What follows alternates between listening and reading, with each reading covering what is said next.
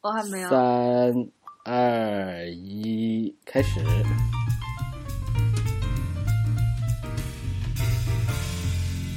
好，大家晚上好。我们今天是十一月十七号的晚上二十二点三十三分，那又是我到了我们的阿司匹林电台本周节目的时候，来跟大家问个好，大西瓜。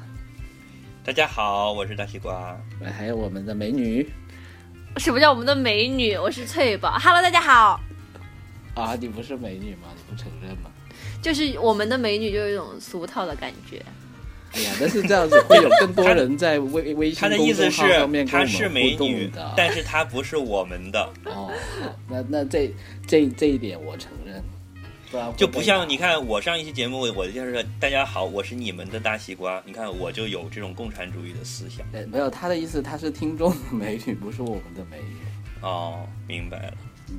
嗯，要说咱们的。对，没错，没错，没错。那那开始我们的节目之前，我知道其实。大西瓜，我们是不是其实听众的反应还是很热烈的，对不对？对，我们循例要先回答前几期播出以后的听众问题回答。那我先来念一下，然后大家准备好回答啊。对啊，都是问题呀。好，翠宝，你准备好了吗？准备好了。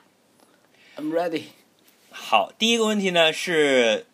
这位听众是一个匿名听众，他听了我们讲猫猫狗狗那一期节目之后呢，他给我给我们的微信公众号发来了反馈，说我正在看著名的美剧《纸牌屋》，你们有讲到说一个坏一个美美国的影视作品里面，通常就算杀十恶不赦，杀了很多人也不会杀狗狗。嗯。但是这个剧一开始，这个男主角 Kevin Spacey 就掐死了一只狗，哎，你们怎么解释？所以他的定位是坏人吗？是不是？我没看过，谁看过《纸牌屋》？其实那个是这样的，那个狗其实已经被撞，被撞了，快不行了。然后呢，当时是有两个选择，一个是把它送去医院，但是感觉也是会很痛苦，然后说不定也会残疾。第二个选择呢，他就可以当场把他杀死。所以呢，他这个 Kevin Spacey 演的这个角色呢，大家就其实也不是大家啦，就是那个编剧其实一直想把他塑造就是一个为了达到目的不择手段的。然后他当时，呃，把那个狗杀死了以后，对镜头讲了一句话，大概就是什么长痛不如短痛之类的。所以就是他就把那个狗杀了。对啊，我觉得这个就正好跟我们讲的不冲突啊，就是他一上来就先用这样一个情节告诉大家。就是他是一个这样的人，就是他连狗他都能下手去杀的一个人，对啊，哎，很棒哦。本来不是很喜欢看这部片，但现在我想看了。嗯，我不是很喜欢，推荐你不要浪费时间。啊，我很爱，我觉得好看。你是坏人。好，打住打住，我们把 我们先讲别的影视作品。对对对，那我们还有其他观众来信吗？有有之类的吗？可以发裸照的。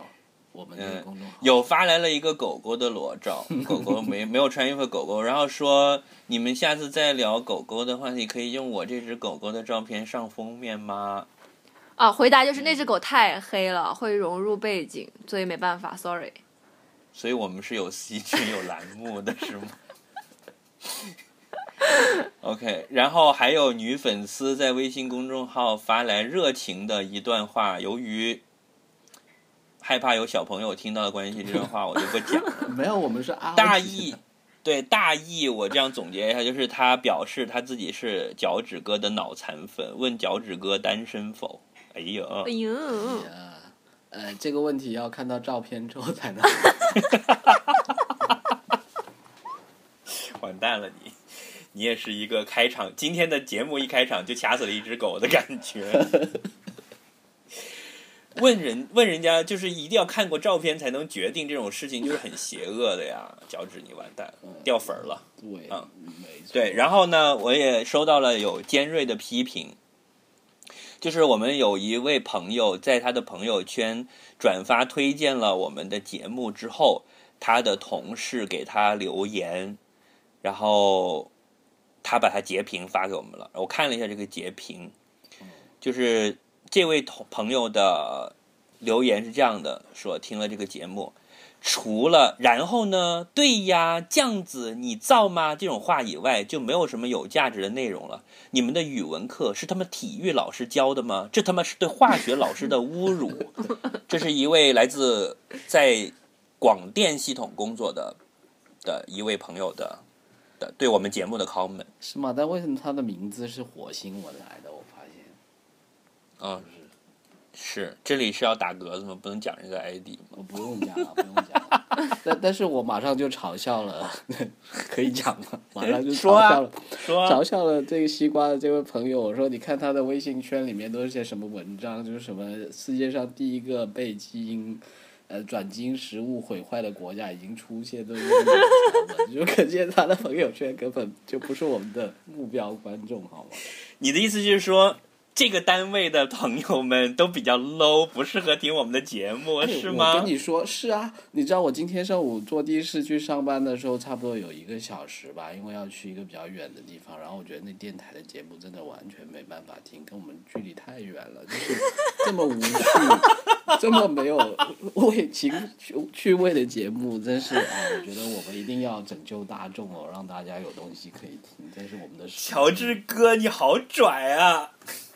哎，没办法，我只是对自己有比较清醒的认识。啊，不过是这样的，就是呃，最近也有一位我很尊重的老领导，在我的推荐下听了我们的节目，然后他不是一个像我们这样嬉皮笑脸的人啊，就平时还是很认真、很严肃的一位领导。然后他听了我们节目之后，非常严肃的跟我讲说：“你们这节目挺好的，比嗯嗯地方的电台节目好听多了。耶、耶耶不错。好，我们继续努力。好，那我们的自吹自擂的部分就到。哎，还没有哎！前几天有朋友听了我们的电台，然后就前来就是对我表示崇拜，然后我说需要签名吗？然后他在微信上文字直接说我已经拉开我的胸口，请在我胸上签名。哇，男的女的，女的，可以让我来。要要我的签名吗？然后哦，我看一下，他说说了半天生普白茶什么的，最后喜欢的是最屌丝的最屌丝的茉莉花茶，女神有腔调，我顶你。好样的！呃，不错不错不错，看来观众还是很热情的。那要怎么样才能跟我们互动啊，西瓜？呃，其实可以在我们那个微信公众号里面直接回回语言或者发自己的自拍照都可以的了，你懂的。我们的微信公众号是到我好吗？Aspirin FM A S P I R I N F M，嗯，你的英语老师也也是教体育的教的吗。我的英语老师是一边抠脚一边上课的。嗯，好啦，那我们夸完自己之后，我们接下来是不是要开始打击别人了？嗯，嗯，但我觉得这个这个不能说打击，不然会死得很惨的。因为我们今天其实是要回应我们之前就聊过我们的我们的第一集，或者说是第二集，我们是讲了诺兰，然后我们是呃诺兰，对，诺兰，诺语文老兰师会气死。诺诺兰来到了诺兰，我明明不是湖南人啊，为什么会有这个问题呢？就就因为我们就一个 trailer 也讲了两集嘛，那些电影大家都看了，对不对？你们都看了对吗？嗯，哦，所以今天我们这集就是讲呃，就打脸是吗？就是我们自己看完之后，对我们呃第二集和第三集里面讲这个电影讲的的那些话，然后来自己打脸是吧？对啊，因为我觉得虽然我也不是一个很守信用的人，但是第一集里面讲过的话还是要兑现咯。当时我们说好了，十一月是上映之后要来打脸的嘛，啊、嗯好啊，那开打吧。开打吧。但但是我想问，我们需要剧情简介吗？不需要了，对吧？节我相信大家就是应该都看过了吧？现在对我们的粉丝节目这应该是些人，会。所以那也就可以剧透，对不对？不剧透没法聊了呀。现在哦我们都已经在没看的情况下已经聊了两集了，现在还要在不涉及的剧情的情况下再聊几集，你们是要闹哪样？好，的谁先打？女女士打了两下了。哎，女女士优先咯，让让你们的美女先先打吧。但是我我觉得我好像没有太打脸，因为我当时是讲了一个 open 的结局，就是说看他如何处理这个感情戏。然后其实我进剧院看了以后，我还蛮意外的，因为诺兰的这个片子的话，其实跟他以往的那种感情线不一样。其实看他以往的蝙蝠侠，蝙蝠侠尤其是说男女啊、男女感情啊，然后还有就是那个什么。呃。呃呃，那个《盗梦空间》，它的感情线都其实是等于是分支，但是这次《星际穿越》的话，呃，这个父女情这个情谊好像是变成了很重要的一个环节，它把它放在一个比较中心的位置，就是是这个环节的很重要的一部分，所以我觉得这个还是比较好的，就是他因为他做到了这一点，就让我不会很反感哦，反而我还是很喜欢这个电影的。啊，所以你是因为这一点就就喜欢这个电影？对，而且就是这个电影就是在父女呃情谊上面是非常的煽情的，然后我就是一个非常容易被煽动的人，所以以至于后半段就一直在呜呜的哭泣。真的很难想象你哭的样子。呜呜的哭泣，你不是喵喵喵的哭泣吗？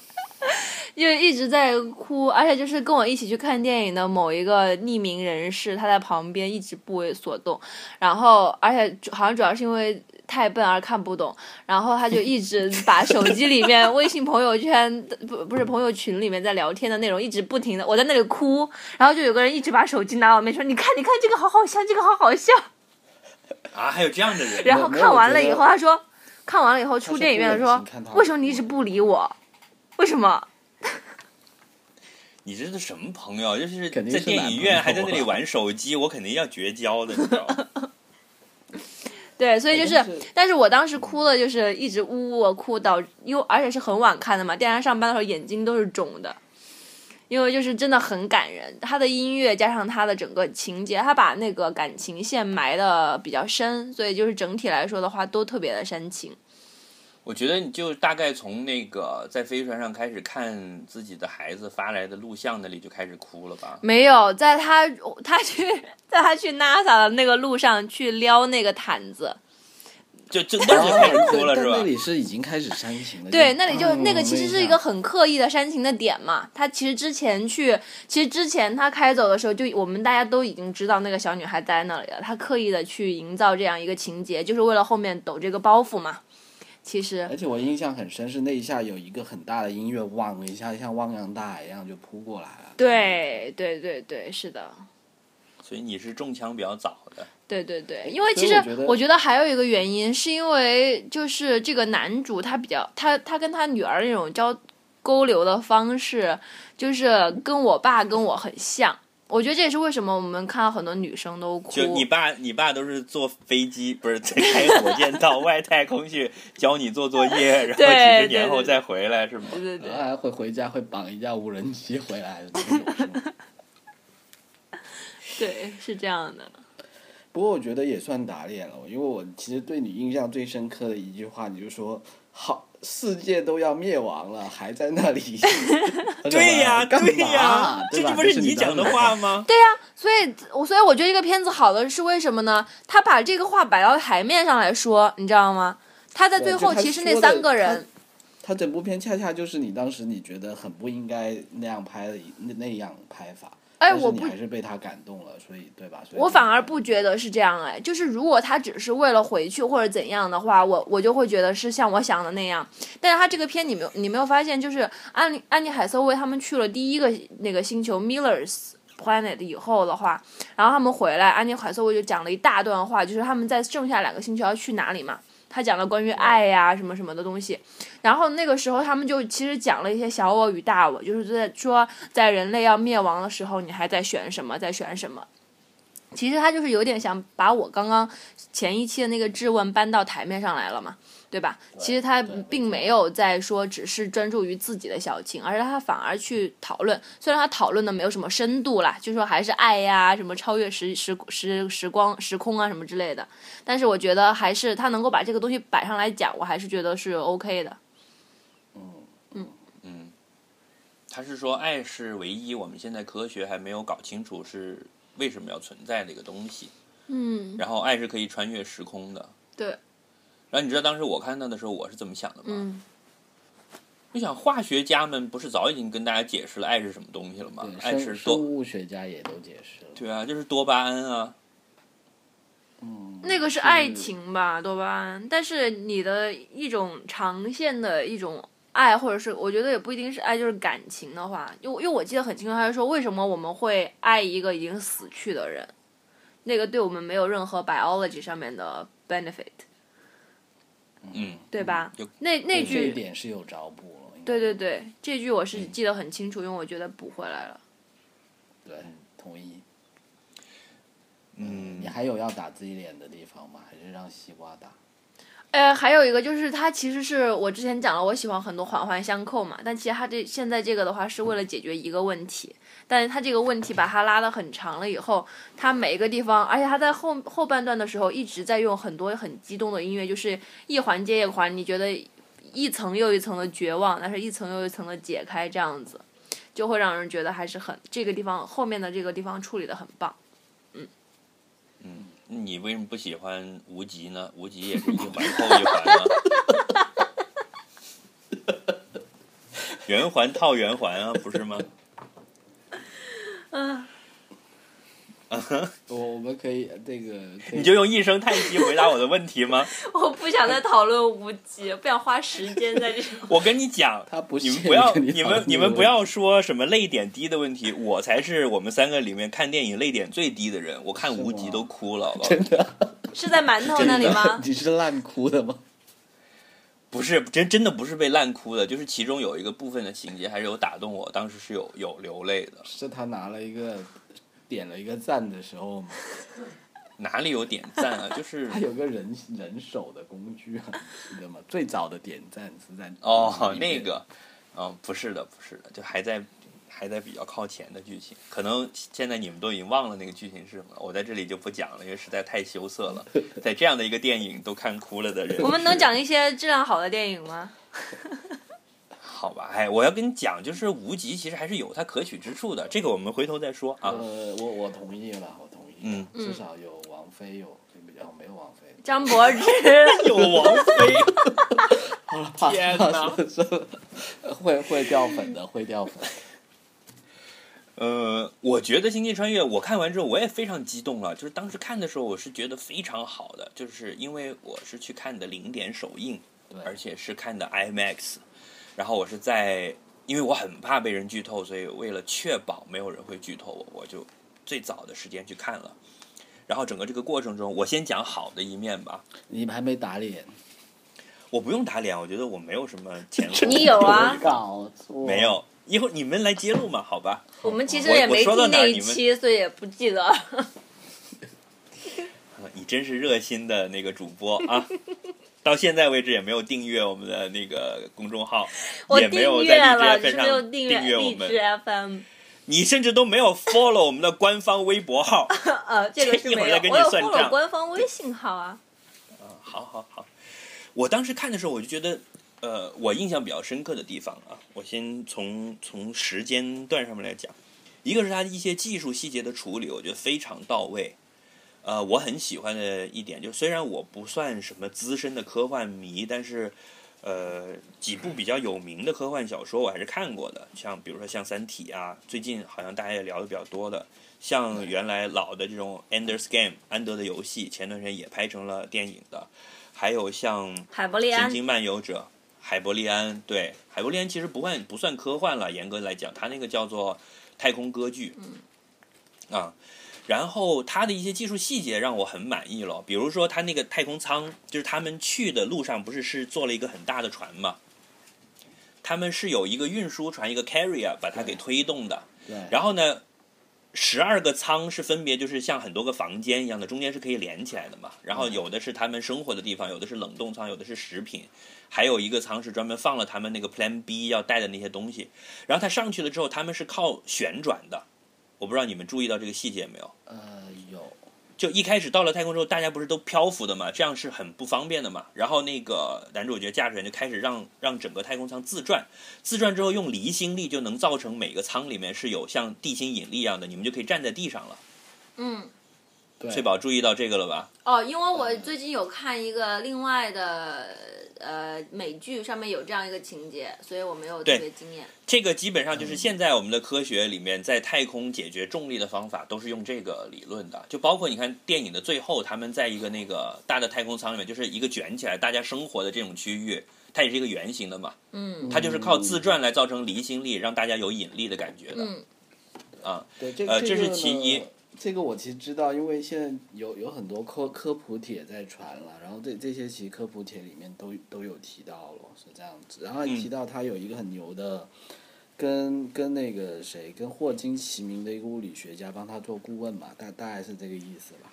对，那个人是研究黑洞的，他不见得这种天呃航航空航天的一些技术他懂，他主要是在在黑洞这个这个理论上面给他们一些支持。哎，对，其实看了这个电影以后，我有我就有一个很大的困惑，就是从什么时候开始，所有评电影、评论电影的人都懂都知道那个什么 Keep Thorne 了，然后就说起来都好像是是家里隔壁老王一样，说啊，但我真的是电影有谁谁谁对做这谁谁，然后让你知道但我是谁吗真的是第一次你知道他是谁吗我知道霍金，但我不知道他了。我有看过《时间简史》了，我有整本看完了。哦，你有时间简史，哎，虽然我没有有时间够简史，你没时间剪节目是吧？呃，那这一期我来剪。现在节节目里就要开始吵起来了吗？今天这一期节目就你来剪啊！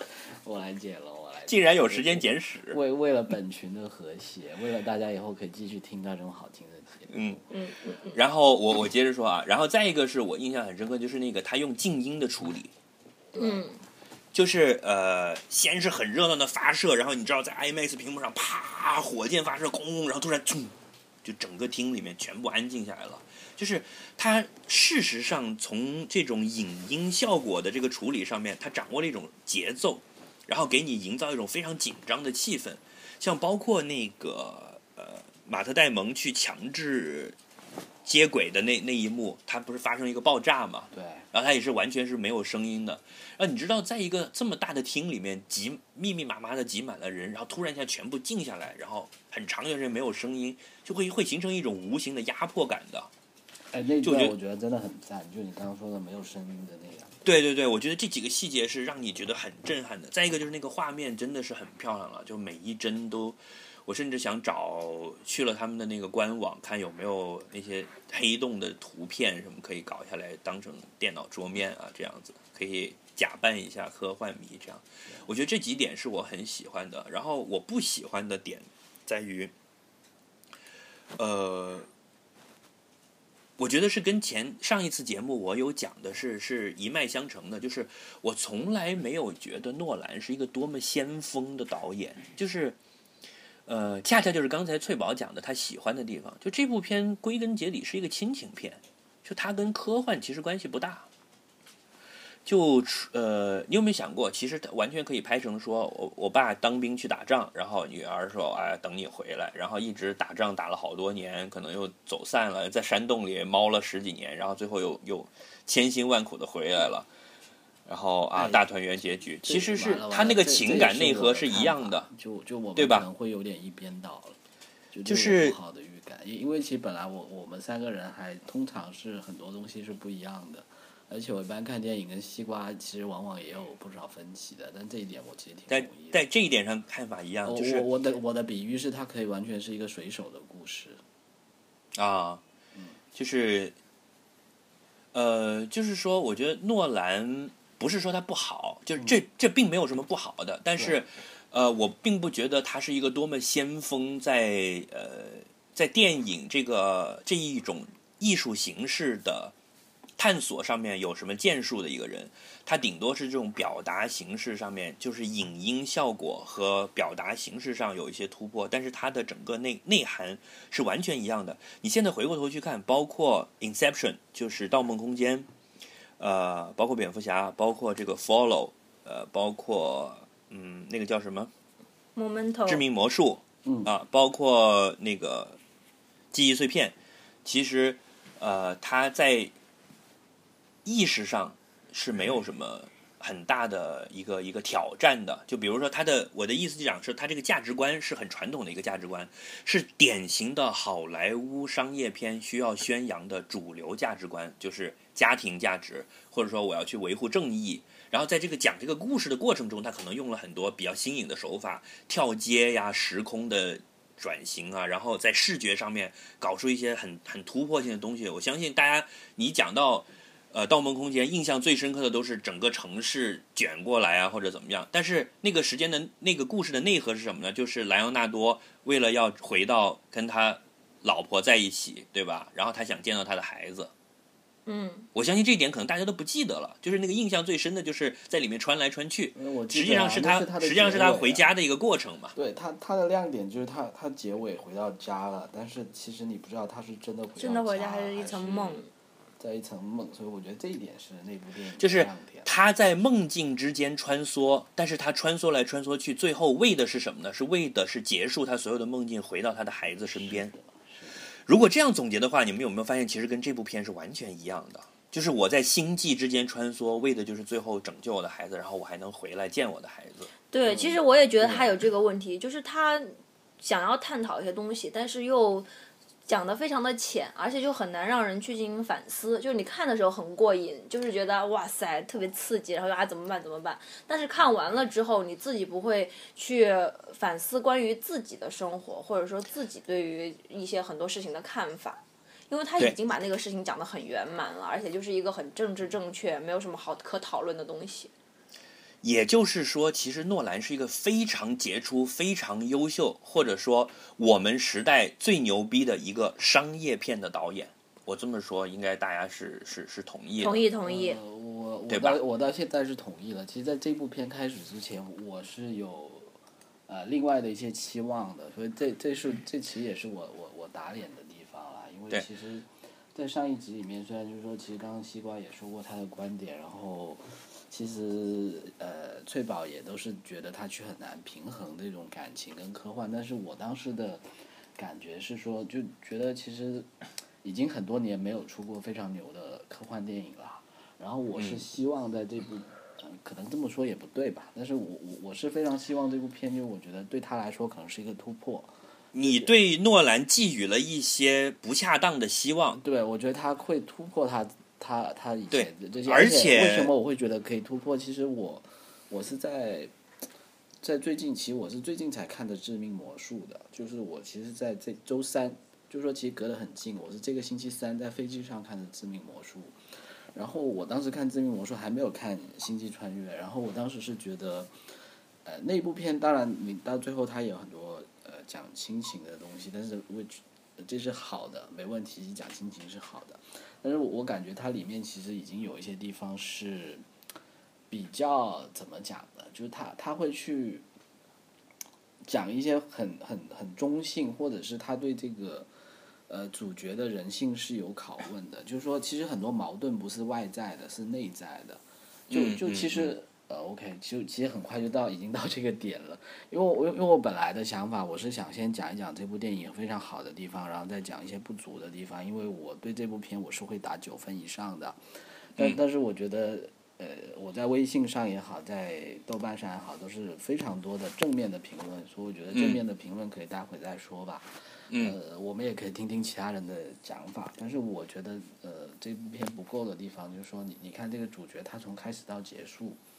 他他其实没有太多成长的，这是让我觉得比较遗憾的地方。就他回来的时候跟他走的时候，基本上还是同一个人。就他说的价值观，他说有信仰的东西，就你不要说有有过改变，他其实完全没有被挑战过。就你把一个人放到这么远的地方，他他去穿过虫洞，去到几百光年之外，他他所有的这些东西是没有任何内在的冲突，没有受到任何有啊，他去的时候讨厌安妮海瑟薇，回来之后他爱上安妮海瑟薇。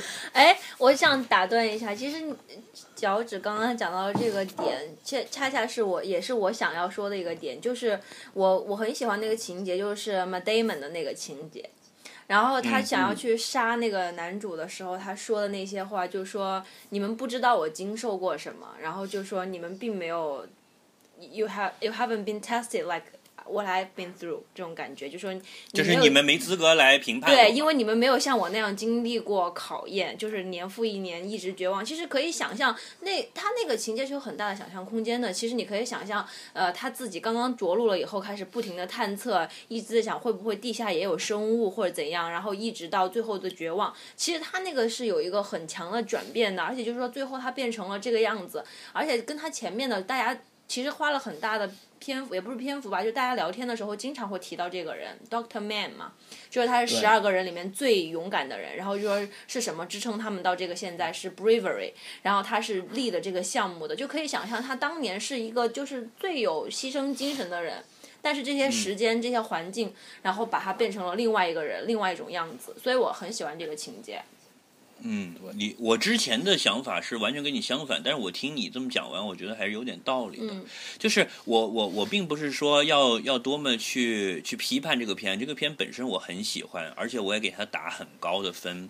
但是呢，我觉得可能大家这里面就是我觉得对诺兰有一种误会，或者说对他有个错误的期待。比如说最近看了很多，就把它跟那个二零零一太空漫游去做比较嘛，对吧？觉得说，首先他这是他很少女心，向库布里克去致敬，因为这里面确实有很多向他致敬的地方。但是呢，我觉得本质上诺兰并不想拍一个那种片，就是并不是说诺兰拍的不好，所以达不到那个，而是他从一开始根本就没想去拍一个那样的片，他从一开始就想拍成一个以亲情为主的这么一个大的卖座的呃好莱坞的主流电影。为什么呢？因为两亿的预算放在这里。你要那么搞，你会亏本的，对吧？这是他自己的制片公司，会亏的跟老婆孩子都没饭吃的，两亿美金耶，大哥。所以呢，就是我觉得不能去苛求说他没有达到库布里特的高度，他可能既达不到，他也没有想着要去达到，他根本就是想要拍一个商业片的。但是那个库布里克的那个拍法，那是现在没有人敢去那么干了。这也是为什么这个片过了六十年了，现在依然大家还要每天去提起它。我说这就是所谓的经典，所以我认为从这个角度来讲，《Interstellar》不会是一个影史的经典，就是可能十年、二十年之后不会写在电影史的教材这种书里面，但是它绝对是今年最好的商业片之一，而且诺兰也是我们时代最好的商业片导演之一，这我是想这么找补回来了。对，我觉得我们对他错误的期待了了，就是你不能去要求他一定要拍一个多牛逼的的科幻电影，多么探索人性，然后亏了两个亿，然后让你们二三十年之后还在不停的出他的 DVD，然后大家说哎呀牛啊牛啊，然后人家自己穷的要死，对吧？这也不现实嘛。好，那时间也大概过了半个小时，我们休息一下，在回来之前呢。我们也听听其他一些朋友的声音，因为我们其实也采访了一些朋友，问问他们对这部电影的看法，包括他们的感想，他们最喜欢哪里，他们给多少分等等，来一起听一听。觉得这部电影呢，主要讲的是，呃，这个人类关于信仰的这么一个事情。呃，导演跟编剧高明的地方在于把我们以前一直理解为神性的一种东西。尝试用这个科学性来解释。我觉得星际穿越真的很冤，特别是我男票看的时候，竟然流眼泪了。我当时想抽出怕上的木刀，一把砍下去，直播当时忘了带刀。嗨嗨，啊，由于是在北美呢，所以上映之后马上就有去看。然后我们去的是驱车这个三十分钟到了一个 IMAX 的地方。然后看完之后相当的激动，啊，那我觉得早上听听得到啊，三位主持，我这个背景音乐也就是这个 Interstellar 的 Original Motion Picture 的 Soundtrack，啊，这是我最喜欢的 piece，就是 Cornfield Chase，啊，应该听得见吧？因为我在美国看的，能看懂没有字幕的英文好难呀，但是。觉得这个电影跟诺兰之前的电影都很不一样，虽然知道前面应该是有包袱的，之后就要出来结果，但是感觉这个结果并不是异常的惊人，或者是让你觉得这整个剧情非常新欣赏。我觉得反而更在一些宏大的场面上。还有人类的进步和感情。不过这个 idea 很好，我觉得就是一个一个的人去不同的星球上探索新的世界。我觉得整部片子啊、最让人感觉深刻的，并不是这种科普的桥段，而是我觉得呃，诺兰大师这个大师馆是讲故事的能力，然后这是对爱的一种诠释。我觉得主要讲了三点啊，第一个是，嗯，对子女、对下一代的这种责任与爱，对人类的爱，还有他对航行的爱。然后呃，我之所以选这个 Corn to Chase 这个 piece 的原因呢，就是因为我觉得这个场景很好的展现出了这三种，就是呃爱在男主脑海中，或者说给他的印象以及影响他决定的所有的这么一些个场景。可能因为我我比较笨，所以呢，之前看诺兰的几部片子都觉得一遍没有看太懂。然后的话，所以这次能一次把这个《星际穿越》看懂，感觉还比较比较欣喜。不过里面出现的这种偏理科的知识，就对于我本人来说就是学理的嘛。然后，但是就是这个可能当时也没有好好学，所以现在就冷就冷不丁一看，看到什么这种质量方程啊，或者这种时间啊、黑洞啊这种理论，就觉得比较生疏。呃，但是总的来说不影响观影。呃，主要就是像主角库克在进入四维空间的时候，在向第一维空间的他女儿传送信息那一段，有时候我觉得这一段做的特别精彩。呃，主要是我这是我的感受。呃，看到最后呢，这个会有比较多的哭点，但是就是我的女朋友从头哭到尾，我在最后的时候可能会有一点感动，就是在在最后在超立方体里的时候，看到男主一直在在想设法跟他的女儿去就是交流或者沟流的这个过程当中，呃，很无助，一直在捶书架呀或者怎么样这个行为，就感觉十分想做点什么，但是又啊、呃无能为力，就那个时候感觉还比较就哭点比较高吧。星际穿影观影留言，虽然我已经看过，但是已经忘光了。但是我还想要手机，所以快点抽我吧。好吧，那差不多也就这些，感觉红米可能就是就是已经揣到我的兜里了吧。然后就是，但是还不错的，希望可以抽中我，给我一个红米，然后可以给我打击。Thank you。